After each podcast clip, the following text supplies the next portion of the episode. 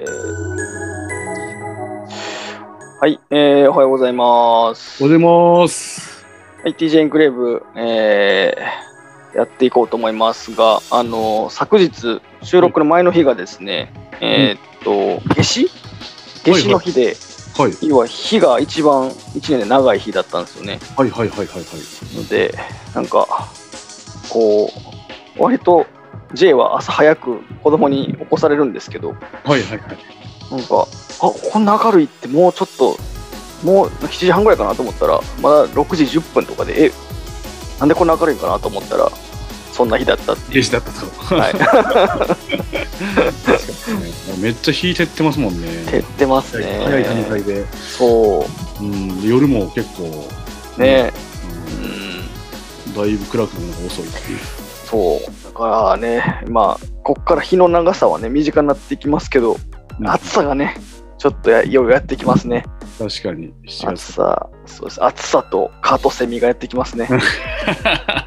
セミはちょっとよくわからなかったですけど。セミ嫌いですか、ジェイさん。いや、セミはね、うるさいだけ。遠くで聞く分にはいいんですけど、あの家の前の網戸に泊まられた時はちょっとさ殺意芽生えましたけど、吐かないんですよ、彼らも。そうですね、2週間の命ですから。はい、今日は、今日のテーマは？そうですね、あの、ちょっと前回前振りしておいて、違うネタを一回挟んでしまったんですけど、まあ、あの、ちょっと、えー、と前回もそうですし、結構このね、今までの TJ クレーブ、えー、と全部で20、2人で喋ってるの27回、え26回ぐらいあるんですけど、ええまあ、結構な割合でその心理的安全性っていうのが、うん。えー出てくるんで、まあ、ちょっとその心理的安全性をあのどうやって構築していくのかとか、うんなんかこういう風なサイクルだったら、多分心理的安全性を、まあ、構築していくのって多分うまくいくんじゃないかなみたいな話を、えーちょっとしたいなと思ってまして、で、そう思ってたら、ちょっと T さんが、あの、ちょっとこうスタディをしてきていただいたので、うんうんうんちょっと、あのーまあ、それに基づいて、基づいてっていうとちょっと硬いですけど、なんかまあ、それをちょっと見ながら話をしていきたいなと思ってるんですけど、あの概要欄にちょっと、あの、チェックしてきてもらった、え大きく8つの項目ですね、はちょっとまた概要欄貼っときますので、えー見ていただければより分かりやすいかなっていう感じなんですけど、そうですね、あのまあ、8ステップあるうちのその一番最初のところに、えー要はその心的安全性の本当に、まあ、一丁目一番地というか入り口のところにそのチームメンバーを人として承認するっていう項目があるんですけど、なんかこれ T さんその、ね、スタディしていただいた中でなんかもうちょっとこう詳しくこんな感じのことやなみたいなってお話ししてもらっていいですか？はい、ありがとうございます。そうですね。えっと、まあ、やっぱりこう人と人なんで、結構やっぱ感情を伴うよなというところが、やっぱり一番初めの、あの、第一ステップなのかなというふうに思ってまして、でそこをどういうふうに管理していくのかっていう、結構このマネジメント目線、えーがまあ前提としているというようなところなんですけども、まあ、あの先ほど J さんが言っていただいたように、まあ、チームメンバーを人として承認するということが、まあ、初めの一丁目一番地だと。で、これはね、具体的にどういうことかと言いますと、やっぱ僕もあのベンチャー経験があったりとか、なんか、あの、まあ、そういうう中で、まあ、例えば新規事業をやっていくという中でも、やっぱり一番根底にあるのがコミュニケーションであると。で、例えばですね、やっぱりこう、自分自身が、こう、相手にとって、まあ、存在に対するこう承認なんですよね。あの、例えば、やっぱり具体的な行動としては、まあ、こう、あの挨拶やこうメールっていうところとか、まあなんか、あの、フィードバックも、まあ、あの、言い方、まあ例えばなんか、うん、こう、フィードバックするのも、まあちょっとこう、下に見てるような言い方をするですとか、あの、まあ忙しい時にこう声をあのかけられて、結構もう無限にこう扱っちゃうですとか、結構こう無関心であったりですとか、結構こう、ちょっと意見が反論をすると、ちょっとこう嫌な顔をされるですとか、なんかそういうところ、例えば上司とや部下とかであれば、やっぱ上司がそういう態度を取ったりですとかね、なんかまあそういうことをすると、やっぱこう、部下自身もですね、あのーまあ、非常に敏感だと思いますので、結構そこはこう、例えば、あの、上司が思っている以上に多分敏感なところっていうのがあると思うんですね。で、僕は、あの、部下側から見たときに、結構そういった経験がやっぱ多かったので、まあそこをですね、あのーまあ、改善するっていうところがまず一つかなというふうに思っていまして、まあ、一番は、やっぱりこう反対意見を言ったりですとか、なんかこう、まあ、まあ、一番は多分無関心だと思うんですよ。多分あの、うん、やっぱ相談をするですとか、なんかこう、何か挨拶するとか、なんかちょっとたわいもない話をしようとしたときに、まあ、そもそもそれができないような関係性になってしまっているというところの根源は、なんか、やっぱりこう、無関心であるっていうことですとか、やっぱこう、意見を言ったときに対して、こう、まあ、不機嫌な態度を取ってしまうですとか、そうするともうそもそもね、前提が、あの、コミュニケーションがだんだん取れなくなってきますし、やっぱりなんか関係性の質っていうのはもう低いままっていう状態なのかなと、まあ、そんな、あの、イメージですかね。ああ、でもなんかやっぱすごく言葉にしていただいて、やっぱり改めてそうだなっていう点がいくつかあってですね、まあ、その人として承認するっていうふうになんか文字にするとすごく簡単なんですけど、これ案外、うん。あのまあ、自分自身のその社会人のキャリアを振り返っても案外これできてない人多いなっていうふうに思うんですよ。あの今まで、ね、T さんとのそうなんですよ会話の中でもちょっと紹介したことがあるかもしれないですけど、まあ、あの HR の仕事をしている時の、えーまあ、当時の上上司ですかねはもう全然あの、まあ、人として見てくれなかった見てくれないは言い過ぎですね。人として対等にその会話をしてくれなかったりしたっていう記憶も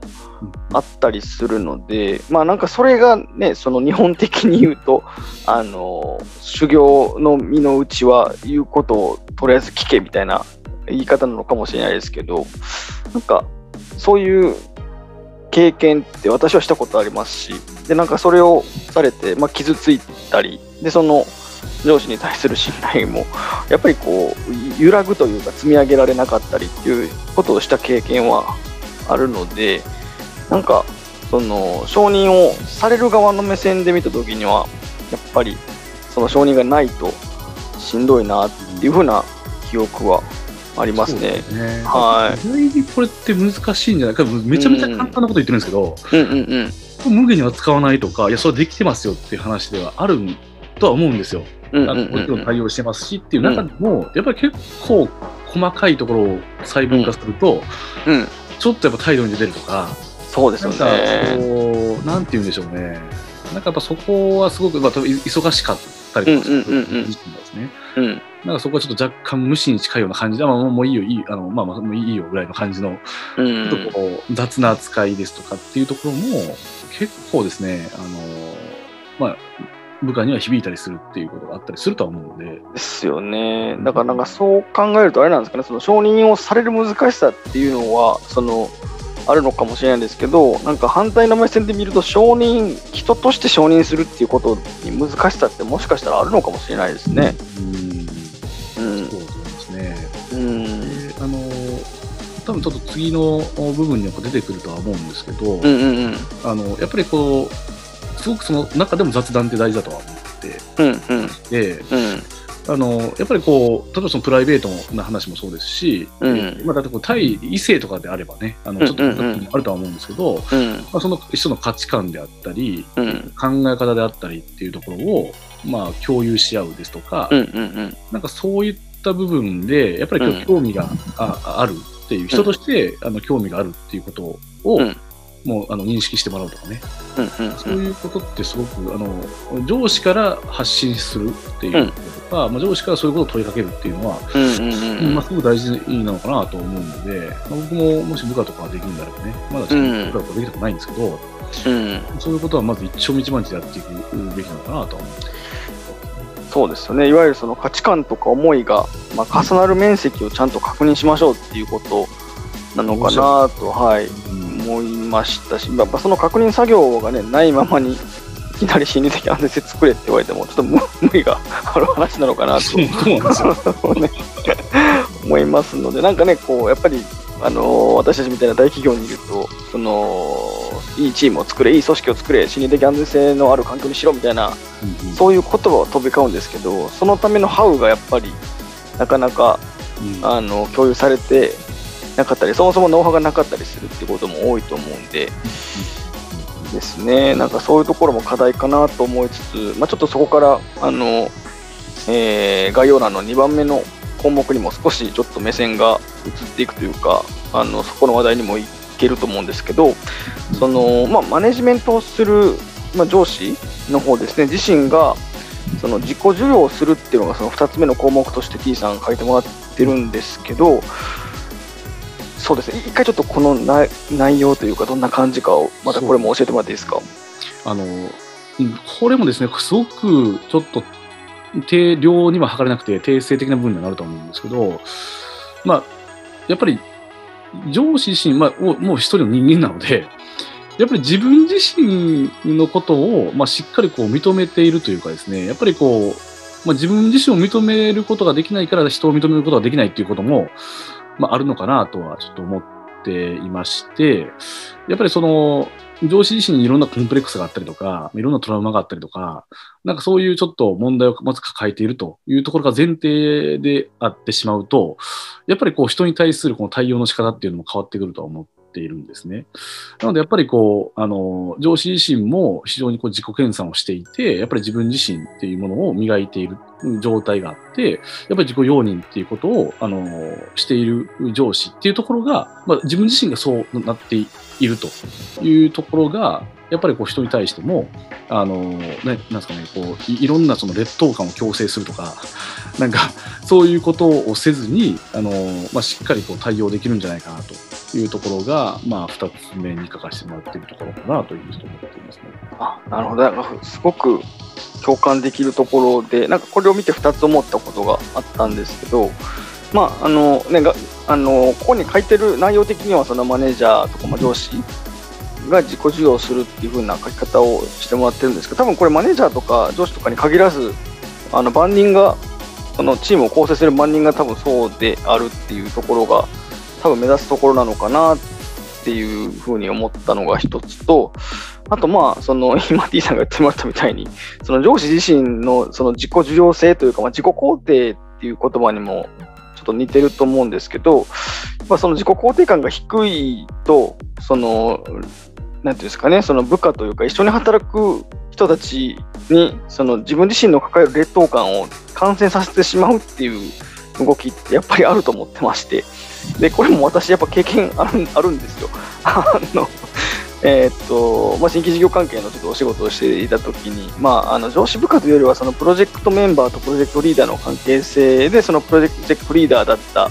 えー、方が、多分自己肯定感低かったんですよね。あの勉強とかはすげえできるんですけど、あのなんかその自分で答えを見つけていくというか、自分で課題を設定して自分で答えを見つけていくっていうのが多分すごく苦手な、えーまあ、プロジェクトリーダーと一緒に仕事をしていた時は、あのなんていうんですかね、やっぱりこう、その自己肯定とか自己需要がすごく低いんで、あの課題は絶対に自分で設定しないっていう風なパターンに陥っててですね、あのー、なんかまあ、その、なんていうんですかね、大企業の中で、えー、っと、大きな枠組みの中で、そのオーダーを受けて、えー、っと仕事をしていくっていうスタイルなら全然それでいいと思うんですけど、まあ、新規事業とかってやっぱり答えのない旅路の中で、えっと、課題を自分で設定できないっていうパターンの方と当たった時は、まあ、個人的にちょっと辛かったなっていうのと、まあ、それが原因でそのチームとしてもなかなかちょっとこうケミストリーが生まれなかったっていう経験があるのでこの自己需要ってあの、まあ、私とか T さんとかは、まあ、あの相対比較をすると多分その、まあ、少なからず私たちがいる会社の中の平均よりはその自己需要っていうのが多分できてるはずなんですけど、うんうん、あの自己需要があんまり得意じゃない方もいて、でそういう方が、なんていうんですかね、こうマネジメントする立場にもあったりすると、ちょっとそういうハードルが1個あるんだなっていうことに今、結構気づかされたっていう感じですかね。うんうんうんうん、いや、もうあのおっしゃる通りかなというふうに思ってますね。もう、うん、その気づきっていうところは、僕もあの確かになっているところかなと思ってます。うんうんうん、そうですよね。なんかあのこの自己需要とかに関してその T さん自身だとかその T さんの周りの方でうんなんかこう自己需要に難しさを感じてる人とかっていたりしますか？いやそうなんですよねいや結構、ここはねなんかまあで言葉になかなかしづらい部分はあるんですけど、うんうんうん。結構僕もね、次回の、うん、次回を込めてっていう形もあるかなと思ってうんまして、僕の課題は結構このお課題かなと思って、うんうんうんうんうん。やっぱり自分自身も普通ね、あのうん、僕、今のね、あの我々の,、うんうん。あの企業って、うん。まあ、結構部門によっては、うんうん。しっかりこう、なんて言うんでしょう、あの後輩ができて、うんまあ、10年目ぐらいまで行くと、やっぱ後輩も何人か抱えていて、ちょっと、あの、仮のあのママネージャーっぽいうん。仕事というか、うんうんうん。あのまあしっかりこう主査的なことで、うんうん。あのなんか、まあ、部下ならぬ後輩みたいな、うんうん。あの経験をししていて、うんやっぱりあのこういったあの自分自身もこのお自信がつくだとか、うん。で、えっとまあ、マネジメント自身のこの自己要因っていうとこ育まれた上で、うんうんうん。こうあのリリーダー的な役付きになるっていう、うん。あのところではあるんですけど、うん。やっぱり結構お我々みたいなあの、まあ、アウトローでは全くないんですけど新規系のか、あの事業部っていうのはね結構フラットな、あの部分があったりするんで、うんうんうんうん。ずっとこう、まあ、末席できてるような形ですかね。うんうんうん。あのそうですよまあ、ねこう10年目であっても、まあ、そういう部下もおらずに、まあ、うん。部下後輩もうん。ないままこうカット来てきてるんで、うん。やっぱり自分自身がこうそもそもこうマネージャーですとか、うん。そういう立場になった時に、やっぱりこう自己肯定感っていうところがこの組織として、組織マネジメントとして、あのそういう経験がない中で、うんうんうん。あの育めるかっていうところ、あのうん。自分自身がそもそもそうなのかっていうところは、なるほど。あのちょっとあの課題としてはあるのかなというふうに思ってうまんすね。そうですよね。まあやっぱり組織に一気に目線がいくとそういう難しさがうん。よりその太刀打ちが難しくなるなっていうところだとは思うんですけど、まあ、ここからちょっとこの3番の項目が一つの打開策かなと個人的には見てて感じたんですけど、えーっと3番、えーマネージャーが、まあ、チームに弱みをさらけ出すっていう項目があるんですけどこれはどんな感じのこれがね、僕はね、一番大事なんじゃないかなと思っていまして、あの、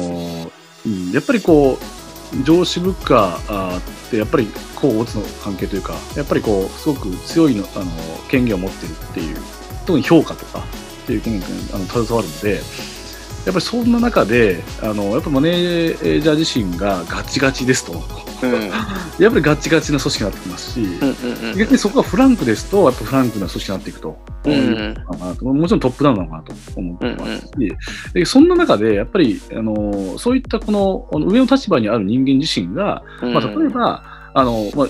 素直にこうあのミスを認めたりとか、まあ、ミスというか、うんうん。まあ、ちゃんと失敗をこう認めて頭を下げるですとか、うんうんうんあのまあ、上司自身もこう悩んでいることをこう正直に打ち明けるですとか、うんうんうんうん。もしくはこう自分の短所だったり自分の弱みっていうことをこう出るっていううんことですとか、結構冗談を言うとか、うんうんうん。なんかこう、あのまあ、そういうことを、まあ、しっかりこう、こうまあ、評価する側がこうガンガンしていくっていうことをすればするほど、うん。やっぱりこう安心感を与えるわけですよね。まあ、それは逆の立場に立っても、まあ、そうなんだなって僕はすごく思うんですよ。でやっぱり逆にこうあのうん特にこう自分自身のこう弱みをさらけ出すっていうところも、まあ、マネージャー自身がこうできないことっていうのを例えばあの部下にこう部下を頼るっていう。うんうんうん。でそういうことによって、えー先ほど一番初めに言ったような、まあ、こうし承認すると人として承認する、まあ、存在っていうところを、あのまあ、存在意義っていうところを部下自身がこう持ちやすくなったりとかっていうことをすると思うので、うん。まあ、ここはね僕すごく大事だと思っていて、でかつ僕自身が一番心がけてるのは、うんもう冗談を言うんですね。うんうんうん。雑談で、えーバンバン冗談を言って、うんうんバンバンボケてボケて、ボケてボケて部下に突っ込ませるっていう。なるほど。なこれが僕が一番初め、あ一番重要な部分。うんなのかなというふうに思っていて、これが実はなかなかできてない、できないよううなん。方が、これを理解してない人が僕は多いなと思って。あなるほどね。ますね。えーあの特にこう優秀であればあるほど、うんうんうん。あの自分自身がすごくあの合理的で、うん。あのまあ、すごく論理的ですごくごくこうあの仕事ををしっかりこう順序立ててできる方々うんうん。あーがボケれないっていう、なんかあの、まあ、面白がるっていうことをうん。見ないっていうところが、あの、まあ、要は笑いを作るみたいな。うん。でっていうところは僕は結構ね、あのここはノウハウの部分の根底にあるものなのかなと思って。なるほど。いや、なんかすっごく共感しますね。あの、こう弱みをさらけ出すって、これ、実は結構勇気いることじゃないですか。そうだなんそうそうなんです。なんか、例えば、なんすかね、なんか、いや、実はこんなミスをしちゃってって、自分のミスって、えなんかともすればこう自己否定にも近い要素がやっぱあるんで、なんかそこをさらけ出すってすごい勇気がいるんですけど、でもなんか弱みをさらけ出せるっていうことは、その自己否定とミスが分離してるっていう証拠だとも思うんですよね。まあ、鶏卵の世界があるんで、あの、えーっと弱みをさらけ出せるから自己否定と,、えーっとミスを分離できるのか、えーっと自己否定とミスが分離できていくから弱みにさらけ出せるのかっていうのはどっちが先かっていうのはまああるにしても、まあ、その状態に至ってるっていうのは多分確かだと思うのででそれを率先してそのチームをまあ引っ張る立場の人がちゃんと出せるっていうのはすごい大事だなというふうにえー思いました。なんか私自身もあの今までのそのキャリアを振り返ってみて、まあそのえー、とビジネスパーソンとしてのキャリアもそうですし、まあ、あのちょっとよくあのスポーツの話ばっかりしてあれなんですけど、まあ、スポーツの、えーチームのとかをあの振り返ってみても、やっぱりその、なんていうんですかね、仲間にとか部下に頭を下げれるリーダーとか、うん。あ今の俺のミスだよごめんでも取り返そうぜみんなで俺も取り返すからっていうふうなことをやっぱり言えた人についていきたいというかあのこの人のために力になりたいってあの純粋に思いましたしやっぱりそうじゃない人にはうーん、まあ、ちょっとこうなんていうんですかね貢献したいっていう意欲はうんうん。やっぱりあまり出せなかったので、なんかそういう風なところに出てくるのかなというのと、あのあと T さんの話を聞いてて思ったのが、この弱みって結構、えっと、なんていうんですかね、か変わってるとか、あのー要は、いい意味で常識から外れるっていう単語にも置き換えられるのかもしれないなっていうのはちょっと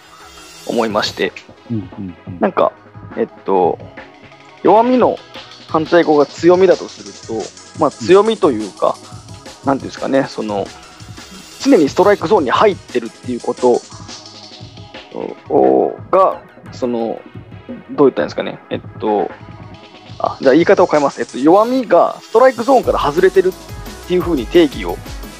えー同じだとすると、そのストライクゾーンから外れてることを恥ずかしがるというか、意味嫌うようなマネージャーだとか、チームリーダーだったら、ちょっと、えーあんまり心理的安全性で構築されないと思うんですけど、逆にストライクゾーンから外れてることを、まあ、強みと捉えたり、うん。面白くあの捉えられたりできる人間がそのチームを引っ張る立場にいると多分心理的安全性が構築されやすいのかなというふうにちょっと T さんの話を聞いてて思ったんですけどその認識そんな感じであもうその通りだと思いますし、あの結構こう、そのストライクゾーンから外れるということが本当に悪であるっていうような、うんうんで結構完璧であろうとするっていううん。うんことがやっぱり結構やっぱ多い、うんうん大きいのかなと思ってまして、うんうんでもやっぱりこうマネージャークラスになると、うん。やっぱりもちろん自分の評価もすごい大事ってうんいううん。人が多い中で、うん。やっぱ結構やっぱ尊敬できるマネージャーっていうのも僕のキャリアの中で、うん。あの一個定義があるのは、うん。あの逆にやっぱそこを忖度しないというか、はいはいはい。自分の評価とか別にどうでもよくて、うん。あのやっぱりこう組織のため、部下のためにこうう上と戦えるっていうような、うんうんうん。なるほど。そんな人はやっぱいましてね。うんうんうん。で、でそうまあ、なんかそそそれそれが一つと、でもう一つが、なんかこう、うん完璧でやっぱあろうとしない、やっうん。ぱ自然体の方っていうのがいてですね、うんうんなんかそういうところは、あの、まあ、い容認できますね。まあ、そのよ弱み、まあ、ストライクゾーンから外れたときに、うんあの、まあ、それをも許容するっていう柔軟性を持っているっていうなのかなと思ってまして、なんかそういう、うん、人はこれまで、やっぱり僕も上司として、あの、下についたことがあってですね、なんかすごくこう、あの自分自身も頑張れたっていう経験がやっぱあるので、なるほど。うんまあつまあ、まさにさっき J さんがおっしゃったように、ついていきたいだとか、うん。なんかその人のためにややりたいなっていうふうにこう、まあ、結構こうやっぱ人間味みたいなところ、うんつながっていくとは思うんですけど、うんうんうん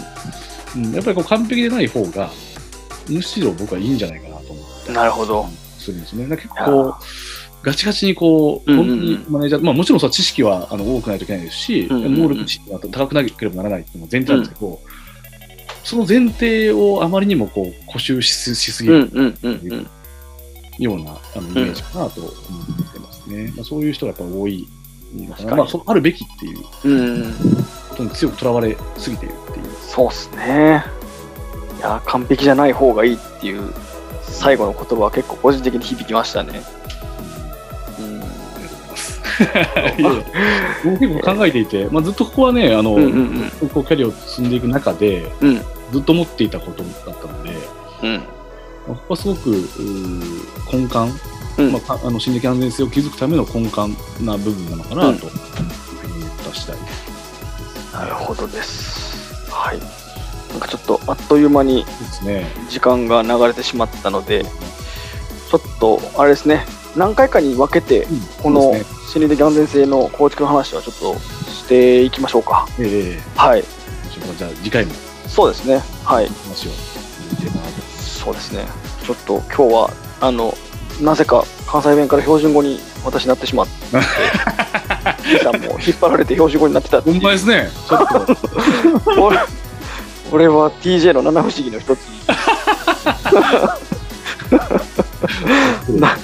なぜなぜ標準語になったのかちょっと自分でもよくわかんないんですけどちょっとやっぱりこう、これまでとは違う、こう、結構こう、ずっとやっぱか日頃考えていることを